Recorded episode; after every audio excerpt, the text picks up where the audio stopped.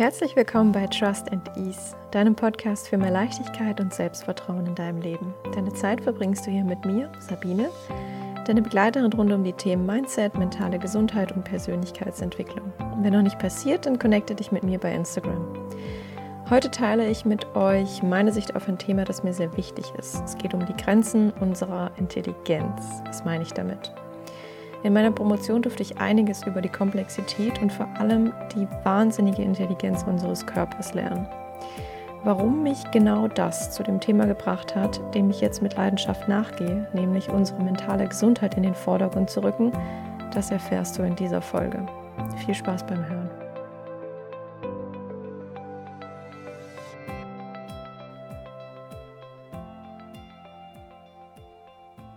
Ich würde gerne heute über die Grenzen in unserem Kopf reden, die wir uns selbst setzen. Und zwar ist es eins der, ja, wichtigsten Erkenntnisse für mich gewesen im letzten Jahr oder in den letzten zwei Jahren. Gerade auch in Bezug darauf, dass ich ja aus der Wissenschaft komme, dass ich mich jahrelang mit der Forschung beschäftigt habe, dass ich selbst in der Forschung gearbeitet habe an der Uni, ähm, als ich promoviert habe und da in super spezifischen Bereichen ähm, geforscht habe, mir angeschaut habe, wie ja im Prinzip wie die Reparatur in unseren Zellen funktioniert noch spezifischer, wie die Reparatur unserer DNA, also unseres Erbguts funktioniert, wenn sie beschädigt ist. Und da noch spezifischer, wie besonders ein einzelnes, ja, ein einzelnes Protein ähm, agiert, also ein einzelnes Rädchen von dieser Reparaturmaschinerie und wie das beeinflusst wird. Und im Laufe dieser Promotion und nicht nur im Laufe der Promotion, sondern im Laufe meines Studiums und vor allem auch im Masterstudium, wo ähm, sich der Schwerpunkt eher weg von der Lebensmittelchemie, was ich eigentlich ursprünglich studiert habe, hingeschiftet hat zur ja, Biochemie, Toxikologie, mm, in dem Bereich, wo ich dann auch promoviert habe, wurde mir in, ja, in, der, in der Forschung irgendwie immer bewusster, dass gerade gegen Ende, dass der Körper schon extrem intelligent ist. Das hört sich immer so ein bisschen platt an und irgendwie denken wir, ja, ja, das wissen wir schon. Das ist schon alles schon sehr, sehr smart, wie das funktioniert. Ähm, aber wenn man sich so spezifisch mit diesen Sachen beschäftigt, dann tatsächlich verliert man das eigentlich völlig aus den Augen. Also während der Promotion hat man ja dann nur diese, diese Aufgaben, die man zu lösen versucht, diese Probleme, die man sieht und man vergisst eigentlich, dass man gerade an Dingen arbeitet, die Teile dieser, dieser intelligenten Maschinerie sind von, von dem Körper, dem Körper, der ja auch, den ich ja auch besitze, so wie jeder andere von uns auch einen besitzt und dass, dass diese Intelligenz in jedem einzelnen Körper von uns drin ist. Und ich habe mir ja nur einen also einen so winzigen Teil von diesem ganzen System angeschaut. Ähm, und, und alleine dieser Part ist, der ist so komplex, dass wir eigentlich ehrlich gesagt überhaupt gar nicht so richtig wissen, wie das alles funktioniert. Da gibt es noch so viele Sachen, die überhaupt nicht geklärt sind und ganz oft ist es auch so, dass es eben nicht diesen einen Weg gibt. Und das ist für uns immer total schwierig, für uns Menschen. Wir wollen das alles rational begründen können und wir wollen sagen, wenn A passiert, dann kommt es zu B und dann kommt es zu C. Wir sind auch damit einverstanden, wenn wir sagen, okay, wenn A passiert, dann kann es entweder zu B oder C kommen. Aber das ist oftmals halt einfach nicht so. Es gibt oftmals ganz verschiedene Wege, je nachdem natürlich, was die äußeren Umstände sind, wie das dazu kommt, wer noch alles dabei beteiligt ist. Und dann wird das Ganze so extrem komplex, dass man eigentlich das Gefühl hat, die Übersicht zu verlieren. Und das ist auch die Herausforderung, zumindest bei mir in der Promotion gewesen, ähm, ja, und ich kenne auch viele andere, wo das das Problem ist oder war. Man verliert sich halt in diesem ganzen System. Es gibt, es gibt diesen einen Weg dann einfach nicht. Also, wenn ich nochmal drauf zurückkomme auf mein Thema ganz, ganz, ganz allgemein, ist es, ich habe mir dieses eine Protein angeschaut, diesen einen, ja, diesen einen, dieses eine Zahnrädchen in der Maschinerie der Reparatur für unser Erbgut. Super wichtiges Protein, unter anderem ein sehr wichtiges Protein. Und es gibt natürlich dann auch ganz viele andere, wo viele andere eben auch als essentiell beschrieben werden. Und ähm, bei dem einen ähm, dem wurden halt zum Beispiel nur ganz bestimmte Rollen bisher zugewiesen. Und dann ähm, hatte ich herausgefunden, dass es wohl bei in anderen Situationen auch sehr wichtig ist, die man bisher noch nicht angenommen hatte. Und was ich damit eigentlich sagen will, ist, mir ist auch in der Zeit klar geworden, dass zum einen ist es auch in der Forschung so, die Wahrheiten bestehen immer nur so lange, bis jemand anders kommt und es und eine neue Wahrheit aufstellt. Und das ist ja bisher immer so gewesen in der Geschichte. Man hat immer irgendwas geglaubt, so lange, bis jemand anders gekommen ist und was Neues in Einführungsstrichen bewiesen hat. Ähm, und das gilt dann auch wieder nur so lange, bis jemand anders kommt und dann sagt, ah nee, eigentlich ist es so und so. Und es passieren jetzt vielleicht keine, und ich Anders gesagt, ich meine das nicht, dass jetzt nochmal jemand kommt und sagt, die Erde ist nicht rund, sondern ähm, ein Quadrat. Das ist dann jetzt mittlerweile schon klar. Ähm, aber es gibt immer wieder irgendwelche Kleinigkeiten, wo man wieder irgendwie was dazulernt, wieder irgendwas dazulernt. Letztens habe ich auch äh, das super interessant, das aus der Hirnforschung irgendwie gelesen, wo man dann festgestellt hat, dass sich da, dass ja auch wieder da Dinge über den Haufen geworfen wurden, wo man eigentlich gedacht hat, okay, wenn der Teil immer ist immer dafür zuständig und der Teil ist immer dafür zuständig. Aber jetzt ist es so, dass man gesehen hat, okay, die einzelnen Parts können auch Aufgaben von den anderen Parts übernehmen und das ist überhaupt nicht so mh, hm, festgeschrieben und steif, wie man das eigentlich geglaubt hat, sondern es ist total, ja, es kann sich verändern auch im Laufe der Zeit noch. Und das ist, das war eben, auch, das ist eben auch in der Forschung so gewesen, wo die, die, ja, die, die ich gemacht habe und in dem Bereich, wo ich drin war, wir haben ja immer nur versucht, irgendwie ganz kleine Mini-Puzzleteile vielleicht nochmal aufzudecken und da nochmal das Licht drauf scheinen zu lassen und da nochmal das Licht drauf scheinen zu lassen und dann vielleicht immer ein größeres Ganzes irgendwie zu kreieren. Aber es ist auch irgendwo frustrierend, weil, naja, ich hatte jetzt nicht wirklich die, das Gefühl, ich würde da jetzt große neue bahnbrechende Erkenntnisse gewinnen, was auch völlig in Ordnung ist. Aber man weiß auch, während man diese Sachen tut, dass es halt sein kann, es ist halt die neue Gültigkeit vielleicht oder es ist nicht mal die neue Gültigkeit, sondern es ist halt eine Sache, die ich rausgefunden habe unter bestimmten Parametern, und es kann dann schon wieder sein, wenn jemand anders das unter anderen Parametern macht, dass es dann wieder ganz anders aussieht. Und so ist es so, so, so, so häufig ähm, in der Wissenschaft, dass es ja Veröffentlichungen gibt, die sagen, das ist so und so. Und dann gibt's aber welche, die sagen, nee, das ist ganz anders. Wir haben das ganz, ganz anders herausgefunden. Und das liegt halt daran, weil das immer unterschiedliche Voraussetzungen sind, unterschiedliche Parameter. Und deswegen ist es total schwierig, solche allgemeingültigen Sachen überhaupt mal festzulegen. Und selbst bei in Einführungszeichen allgemeingültigen Aussagen ist es so, dass es häufig auch da immer noch ähm, Widersprüche gibt. Und worauf ich da eigentlich hinaus will, ähm, was ich, was ich machen will und wenn ich diesen ganzen Chaos quasi beschreibe, ist, wir versuchen als Menschen ja alles erklären zu wollen. Wir versuchen erklären zu wollen, wie unser Gehirn funktioniert, wie die Welt funktioniert, wie der Körper funktioniert, warum wir das tun, was wir tun, warum wir handeln, wie wir handeln, warum wir so denken, wie wir denken und fühlen, wie wir fühlen, warum wir so kommunizieren, wie wir kommunizieren. Wir wollen das alles erklären Ja, aus meiner Perspektive jetzt auch aus meinem Bereich, in dem ich promoviert habe. Wir wollen genau wissen, wie laufen jetzt diese Reparaturvorgänge irgendwie ab? Wie, wie, was machen denn jetzt diese Schäden von außen genau auf DNA-Basis? Was, was, was wirkt denn da ganz genau? Wir wollen die ganz genauen Mechanismen nachvollziehen können.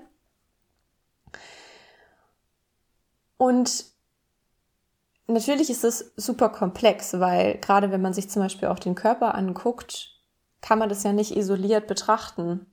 Also alleine den, die DNA in der Zelle natürlich nicht, weil die DNA ist im Zellkern. Der Zellkern ist eingebettet in einer Zelle. Die Zelle ist eingebettet in einem Zellsystem. Das Ganze bildet eine Art von Organ beispielsweise.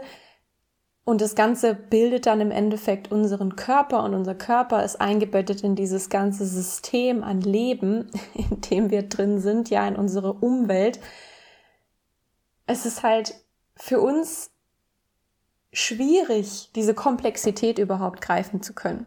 Und ich bin auch der Meinung, dass wir das niemals schaffen werden.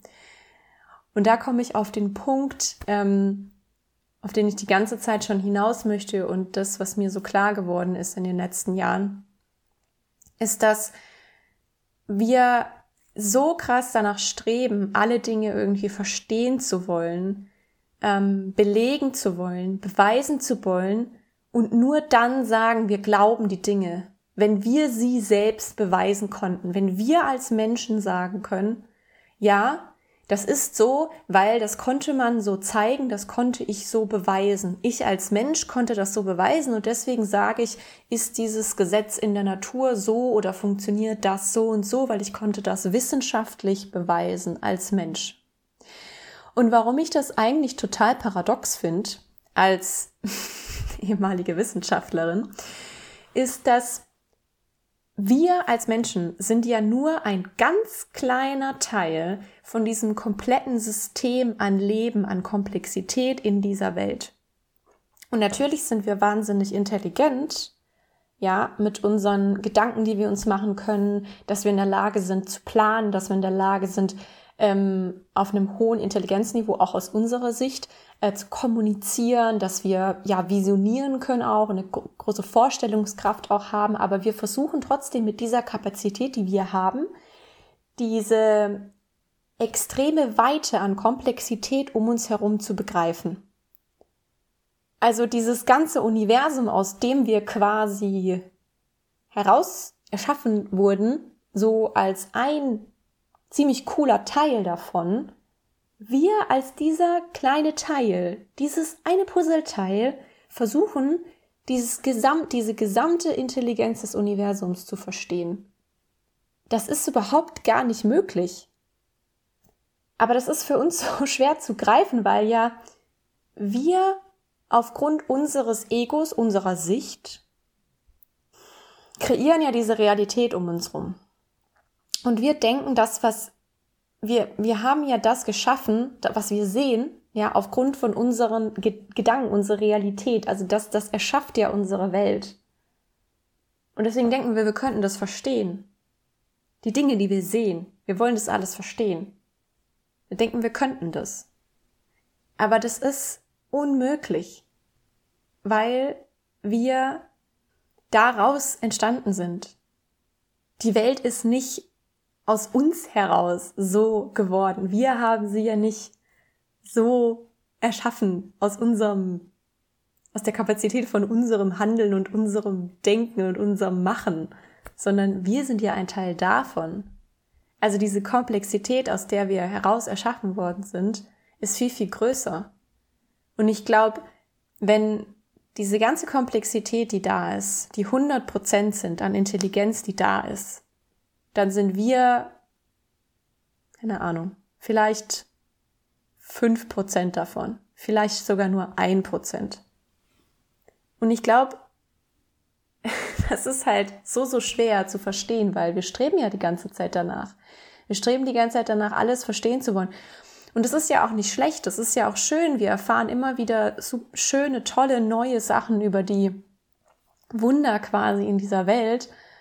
Aber trotzdem was ich daran schade finde, ist, dass viele Dinge keinen Anklang finden, weil man dann zum Beispiel sagt, ich kann das nicht, das konnte man bisher nicht wissenschaftlich belegen oder das konnte man ja noch nicht zeigen und beweisen. Bisher, okay. Das ist die eine Sache. Es kann sein, dass das in fünf oder zehn Jahren völlig normal ist.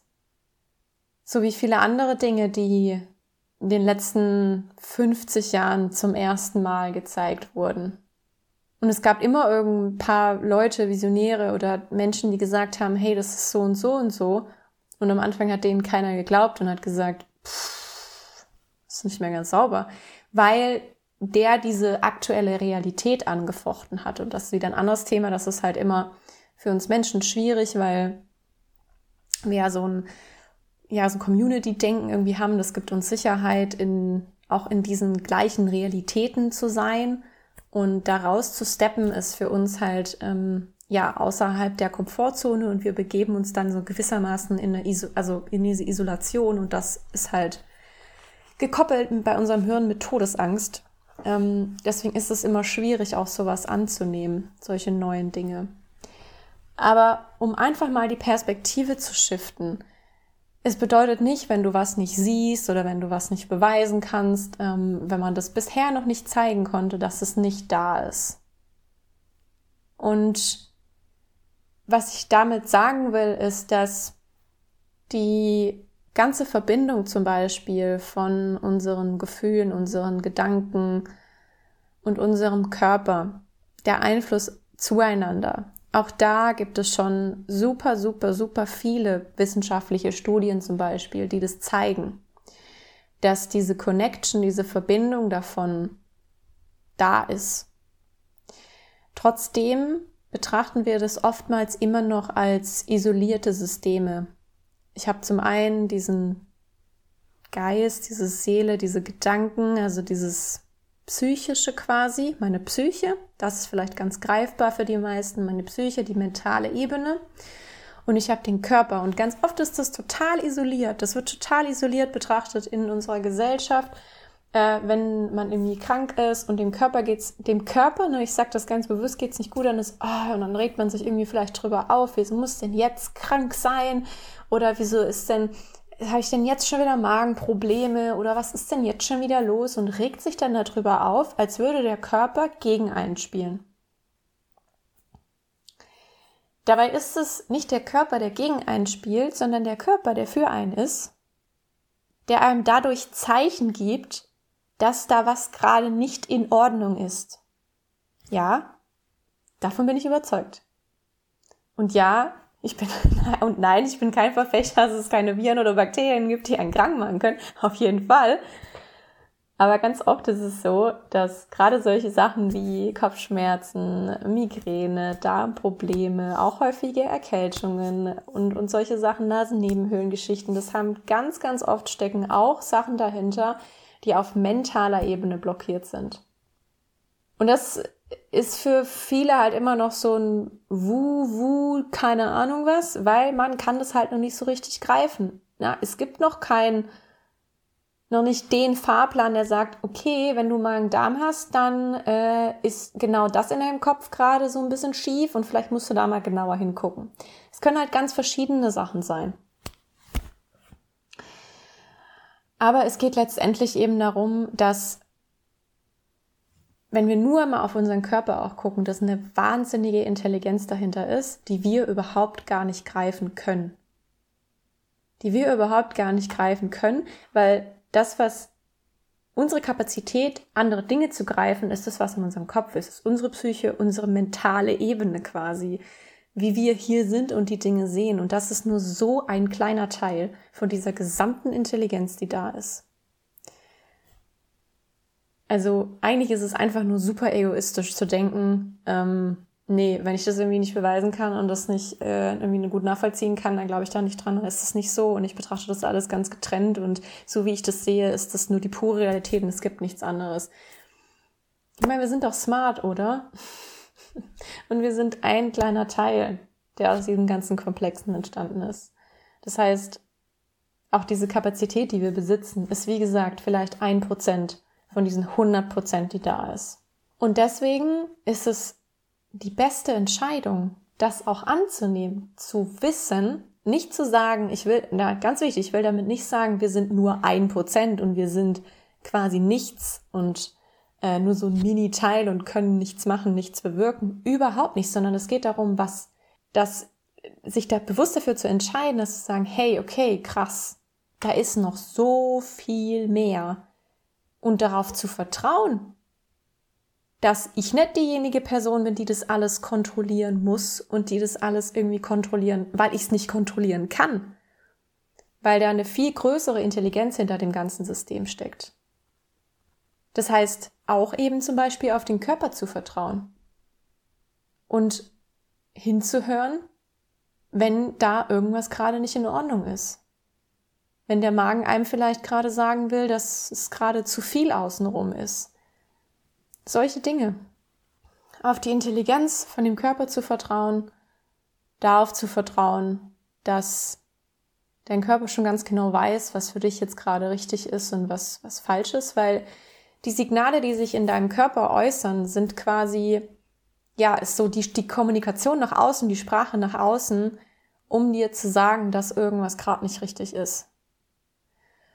Und das merkst du ja super bewusst, und das können wir ja alle feststellen, wenn wir beispielsweise Stress haben, Angst haben, ähm, wenn wir in diesen körperlichen Fight-or-Flight-Mode übergehen, wenn das Sympath der sympathische Part des Nervensystems überhand nimmt und dann der Atem flacher wird, wir vielleicht sogar schwitzige Hände bekommen, der Herzschlag erhöht sich. Das sind ja körperliche Symptome, die wir direkt wahrnehmen können. Und das ist auch wieder der Punkt, wo wir zum Beispiel bewusst eingreifen können. Und auch da nicht sich aufzuregen, warum das jetzt da ist, sondern das basiert halt alles auf Systemen, die auch super, super alt sind teilweise, die aber der ganzen Intelligenz halt zur Grunde liegen. Und unser Körper und das ganze System konnte sich gar nicht so schnell entwickeln, wie unsere Gesellschaft um uns herum sich entwickelt hat. Deswegen haben wir auch oder leben wir gerade in einer Zeit, die für die mentale Gesundheit extrem schwierig ist weil wir mit so vielen äußeren Sachen konfrontiert sind, weil ganz viel, ja, ganz viel passiert. Wir haben super viele Sachen, auf die wir reagieren die ganze Zeit und diese, dieser Reaktionsmodus, in dem wir uns befinden, also Social Media, TV, News, überall, ob es jetzt Fernseh, äh, keine Ahnung, ne, auf dem Handy ist, irgendwelche Apps, das fordert die ganze Zeit Reaktionen von uns. Und das erhöht allgemein dieses Stresslevel, was halt nicht so super geil ist für die mentale Gesundheit und wiederum nicht so gut für die körperliche Gesundheit, weil, wie gesagt, das ganze System ist ein System. Das gehört alles zusammen. Und deswegen ist es so, so wichtig, dass wir uns dem Thema mehr widmen, auf die mentale Gesundheit zu schauen, zu schauen, wie wir mit uns selber umgehen, was wir konsumieren und dass wir lernen, besser mit uns umzugehen dass wir gut und gesund und mit der besten Lebensfreude, die möglich ist, durch unser Leben gehen können.